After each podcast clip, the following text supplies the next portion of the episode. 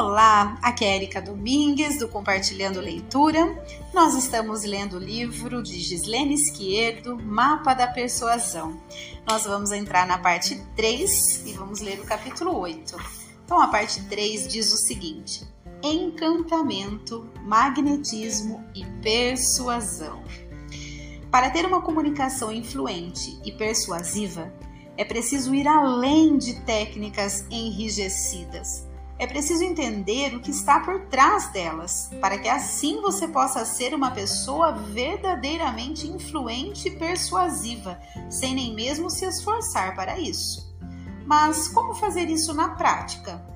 Agora é a hora de você entender e dominar de verdade e de maneira natural e espontânea técnicas, princípios e vivências que deixarão as pessoas vidradas em você e com muita vontade de quero mais.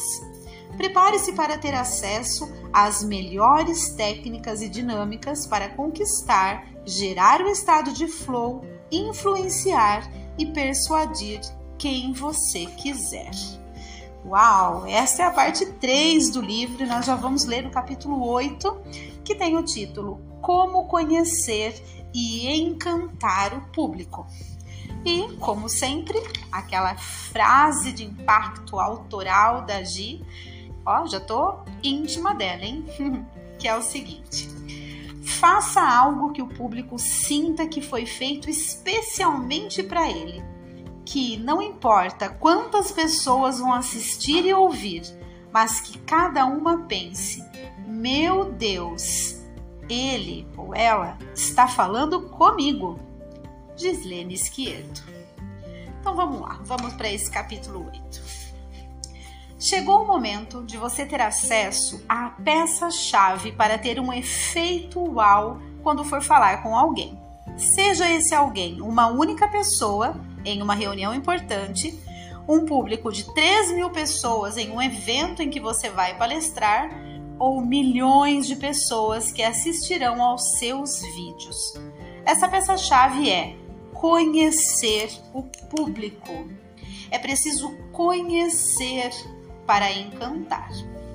Neste capítulo, trarei situações extremamente práticas para você aplicar, e a última delas será especificamente para o mundo digital, o mundo em que você pode escalar o número de pessoas alcançadas levando a sua mensagem. Mas afinal, por que conhecer o público é tão importante? E quais são as melhores técnicas e como utilizá-las?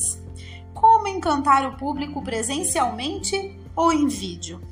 Como fazer com que as pessoas pensem e sintam: meu Deus, ela ou ele está falando comigo? Essa mensagem, esse vídeo é para mim. Conhecer o público é determinante para alcançar o resultado esperado, para você sentir que foi uau, porque é a partir dele que você selecionará os exemplos a serem dados, o trecho da história que vai contar, as imagens que colocará nos slides, a escolha das músicas e das dinâmicas e a escolha do look que vai utilizar. Por exemplo, por muitos anos participei como voluntária de um projeto social chamado Oratória nas Escolas. Nele, eu ministrava o treinamento de técnicas de apresentação e oratória para adolescentes do nono ano de escolas públicas. Eu montava os slides com imagens e selecionava músicas que geravam conexão com adolescentes.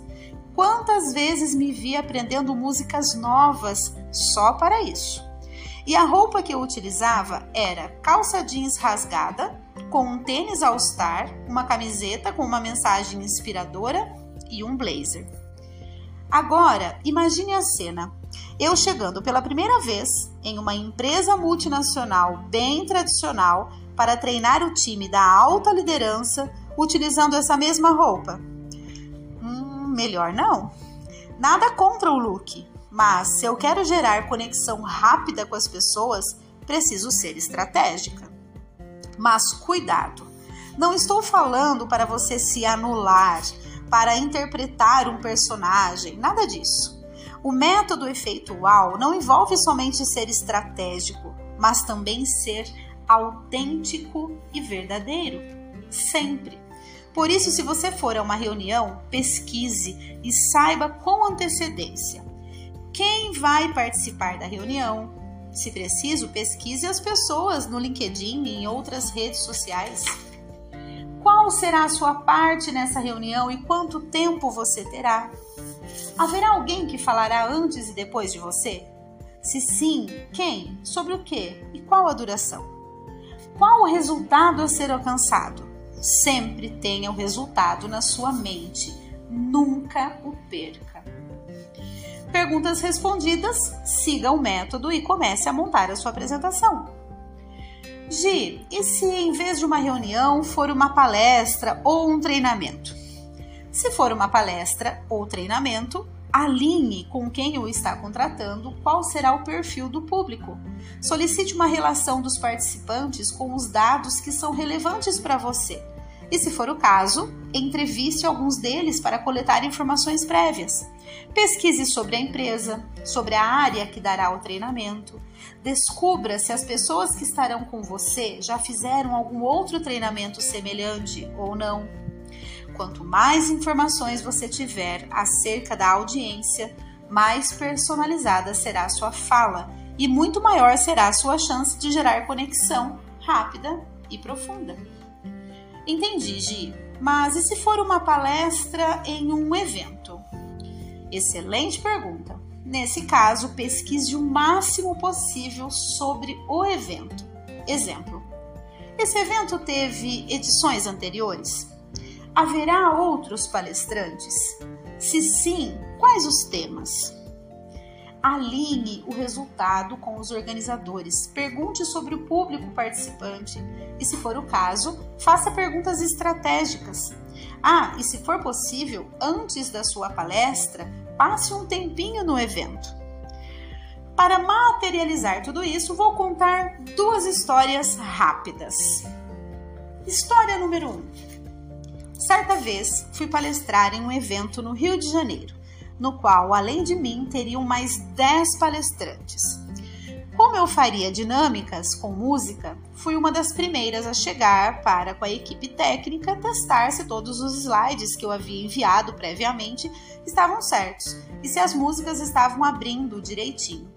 Eu coloco as músicas dentro do próprio slide, o que me dá autonomia durante a apresentação. As músicas foram selecionadas pensando nesse público. Inclusive, a música com a qual eu subi ao palco quando me chamaram foi um funk, estilo musical muito tocado nas festas do Rio. Até mesmo porque a minha palestra foi logo após o almoço e eu precisava de uma estratégia para elevar a energia da audiência. A música foi Cheguei, da cantora Ludmilla, e está na playlist que fiz para este livro. A palestra teve várias interações acompanhadas de música, e após cada uma delas, havia presentes para quem participasse primeiro, os quais, além das interações e das músicas, foram escolhidos pensando no público. No final, para concluir, escolhi algo bem emotivo. Contei uma história que eu tinha certeza de que geraria muito valor e conexão. Imagine qual foi a palestra votada como preferida? História número 2. Nathalie Navigliati, uma profissional incrível e que compartilha seu conhecimento de forma abundante nas redes sociais. Nagel Podologia. Foi convidada para palestrar num grande congresso de podologia no Chile. Aliás, esse foi o motivo que a levou a tomar a decisão de fazer a mentoria comigo. E sua palestra foi inteiramente personalizada para aquele público, naquele evento. O conteúdo extremamente técnico foi apresentado em espanhol, língua nativa do país que realizou o evento. Apesar de não ser a sua, Nath se esforçou para fazer a palestra toda no idioma, o que por si só já gerou mais conexão e encantamento, pois o público percebeu o esforço dela. Além disso, para a apresentação do conteúdo, foi selecionado o caso de um cliente da Nath, e assim tínhamos uma história bem interessante de fundo, o que trazia imagens reais e bem práticas do tema abordado. Tudo foi feito para aquele evento e pensando naquela audiência, inclusive o trecho da história da própria palestrante que foi partilhado durante a sua apresentação. A palestra da Nath abriu o evento e, como ela fez o dever de casa, sabia de cor quais viriam no decorrer do congresso, o que a possibilitou selecionar em quais tópicos se aprofundar e em quais ela seria mais superficial. Ela dizia assim: Sobre isso não vou me aprofundar, pois vocês terão uma palestra somente sobre esse tema aqui no congresso. Adivinha o resultado?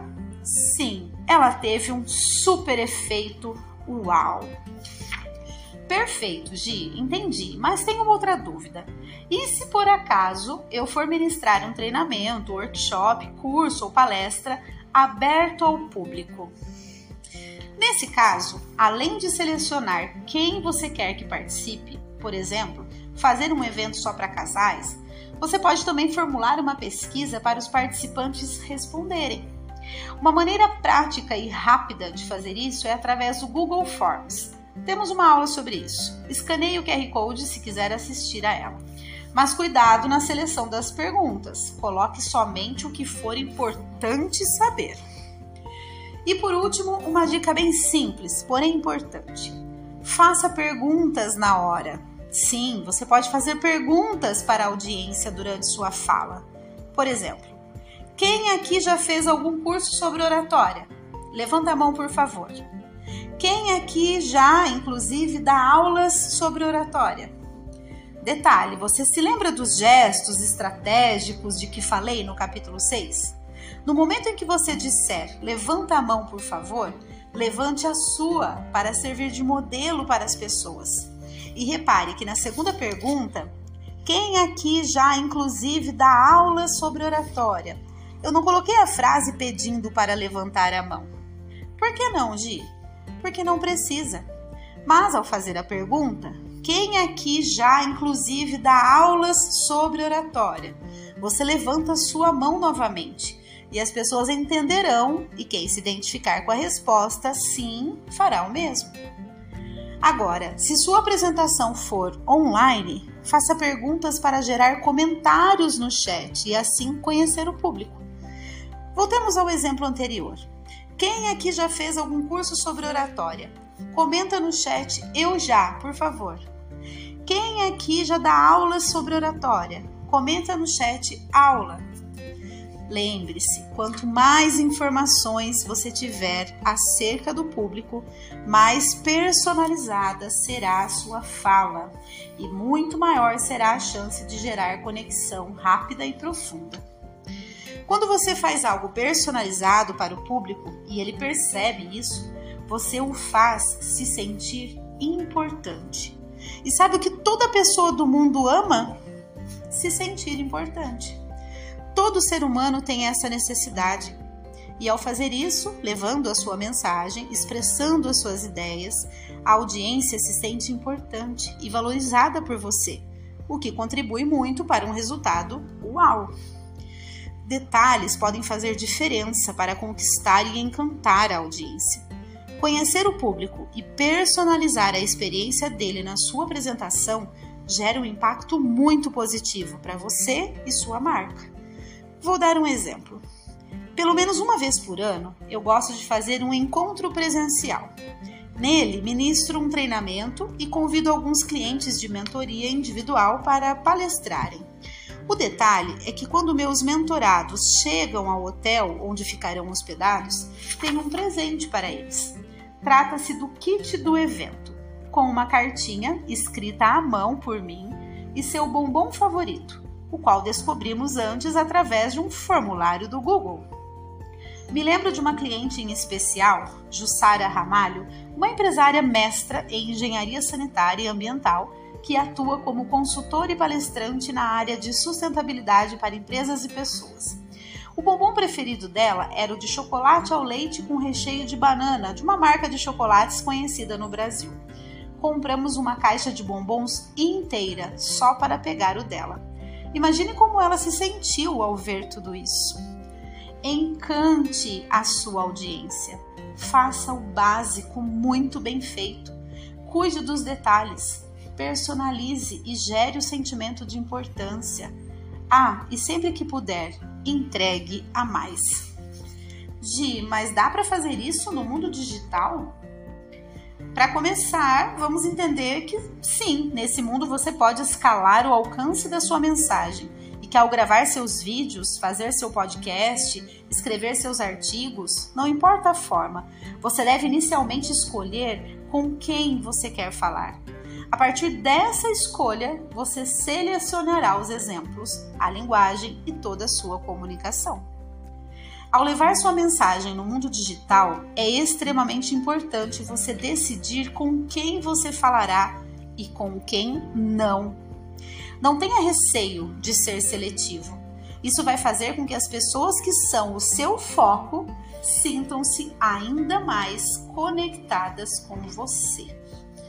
Uau, amei, gente! Vamos lá para a análise do método efeitual que ela usou neste capítulo.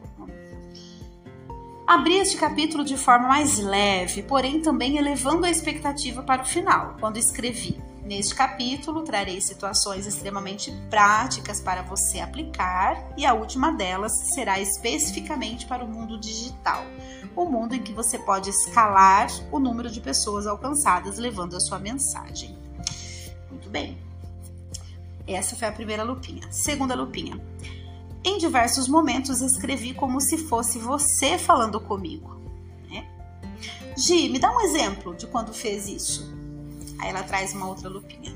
Acabei de fazer, mais uma vez.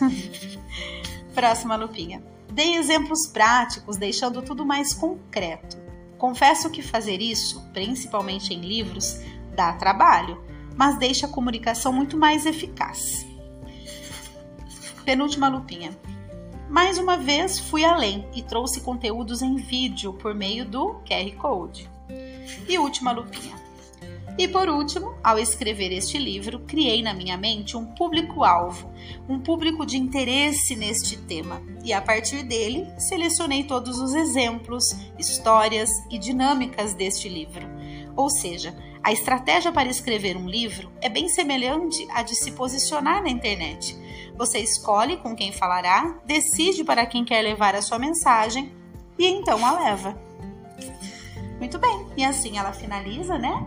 Pedindo aí os três principais aprendizados até aqui e convidando a compartilhar. E assim nós finalizamos o nosso áudio deste capítulo 9, desculpa, deste capítulo 8, já desta parte 3 do livro. Muito bem. Espero que vocês estejam amando esse livro como eu estou. Um grande abraço a todos e até o próximo áudio.